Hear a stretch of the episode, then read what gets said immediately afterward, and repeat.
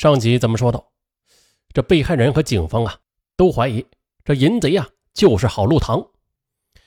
三月三十一日中午的，县刑警队警官王慧平和索宝镇派出所指导员孟二壮啊率领五名干警做好了捕捉郝路堂的准备。中午一时许的，一名刑警便装来到村东啊调查郝路堂的行踪。就在十几分钟之后。报话机里边就传来侦查刑警的声音：“报告，郝路堂正在家中睡觉，可以行动了。”接到报告之后，七名干警则迅速的扑向了村东，来到郝路堂家。此时大门开着，干警们啊就冲进院内。刚来到院内，就发现东屋门口准备外出的郝路堂，他正在那里锁门呢。干警们一拥而上，嘿，将郝路堂给摁住了。没等他明白过来。一副锃亮的手铐就已经锁住了他的手。接着，干警们又搜查了郝路堂的住屋，一眼就发现了郝路堂前几天一直穿在身上的牛仔服，重大嫌疑啊！郝路堂啊，便被带到了索宝派出所。这时，任静夫妇也早已经等候在了派出所指导员孟二壮的办公室里。干警们则让郝路堂和另外三个人一字排开站在院中，让任静隔着窗玻璃进行辨认。而任静啊，他即便是到了这个时候，仍然是余悸未消，下意识的就用窗帘遮着大半个脸，胆怯的向院内张望着。而在院内站立的四个人中，他一眼哎就认出了郝路堂，他的脸立刻的就涨得通红，全身止不住的颤抖起来，指着院中的郝路堂，颤声的说：“就就是他。”干警们也把郝路堂等四人领进屋里。重新的编排次序之后的，又依次从孟二壮指导员这个窗前走过。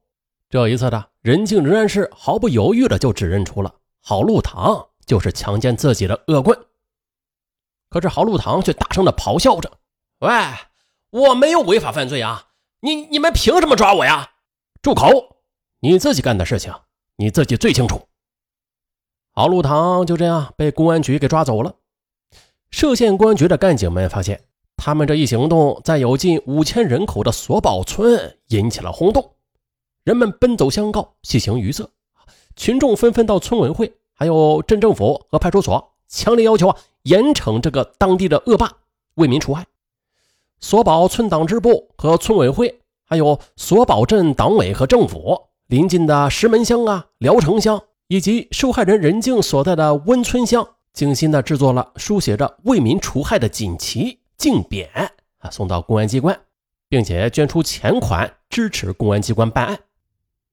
不过最初时啊，在公安局的审讯室里，郝路堂他紧绷着那张狰狞的脸，一连七八个小时坚持着，他是拒不承认被控告的罪行。审讯人员就一件又一件的出示了铁一样有力的证据。一次又一次的向他申明啊，坦白从宽、抗拒从严的政策。终于，郝路堂低下了头，无奈的交代了自己的犯罪事实。望着郝路堂神情沮丧的面孔，这预审员孔安田啊，不由得就想起了四年前的，也是在这个地方，郝路堂也曾经坐在这里。那是一九八九年的冬天。郝路堂瞄上了镇中学十五岁的女生陶青青。陶青青呢是学校年级里成绩拔尖的学生，大家都说啊，她准能考上大学的。这在歙县山区简直是一个要登天的预言。这年冬天，为了把功课学得更扎实，陶青青报名就参加了学校组织的夜晚补习班。每个星期啊都有两个晚上到学校补习功课。这天晚上的。陶青青刚刚来到学校门前，郝路堂就迎了上去，并且嚣张的当着进出校门的人，硬是把陶青青拖走，一直拖到校门旁的一个房屋拐角处的阴暗里，在恶狠狠的威胁中，粗暴的将陶青青给强奸了。一直被传统观念熏陶的陶青青啊，他明白，自己被强奸的事一旦传扬出去，那会招致社会上怎样的议论呢？会给自己今后的生活带来怎样巨大的影响啊！他天天的以泪洗面，可是却不敢把这件事情告诉任何人。甚至自己的父母。可就是因为他的软弱，却是郝路堂肆无忌惮起来。接着，在一段不短的时间里，他是一次又一次的在学校门前把郝青青劫持到隐蔽处，野蛮的进行强奸，又殴打陶青青，并且还逼着陶青青啊吃下他带来的避孕药片。那接下来，可想而知啊，现在郝路堂鹰爪中的陶青青的学习成绩，那自然是一落千丈，整日是萎靡不振。这往日红润丰满的脸也变得干皱蜡黄了。不过万幸的是，郝路堂的恶行最终是败露了，公安机关将他给抓了起来。可是啊，很多受害人都不敢提供证据，而这就使他最后只受到了劳动教养三年的处罚。而现如今的他，又因为同样的原因，又坐在了这里。这时呢，义愤填膺的公安人员根据多年办案的经验，相信。眼前这个面恶心毒的家伙，他绝对不会只作案这两起的。于是呢，他们再接再厉的继续对郝路堂进行询问，并且出动力量到社会上进行了广泛的调查。啊，作案时啊，郝路堂狠劲十足，毫无顾忌。可是如今到了审讯室里，他只坚持了几个小时，就彻底垮了。在不长的时间里。他总共是交代了二十三起强奸、轮奸的罪行。很快，一个以郝路堂为首的强奸、轮奸团伙令人发指的罪行便被揭露了出来。四月四日夜，歙县公安局采取了几十年来都少见的行动，多达四十名全副武装的干警在夜幕中出击，迅速的将郝路堂强奸、轮奸犯罪团伙中的殷春明、郭龙泰。常小泉、杜海军、冯宏伟和郭龙山等人全部的抓捕归案。接着便是他们的供述。一九八七年夏，郝路堂约上同村的郭龙泰、殷春明和常小泉，一起准备到河南安阳去贩西瓜。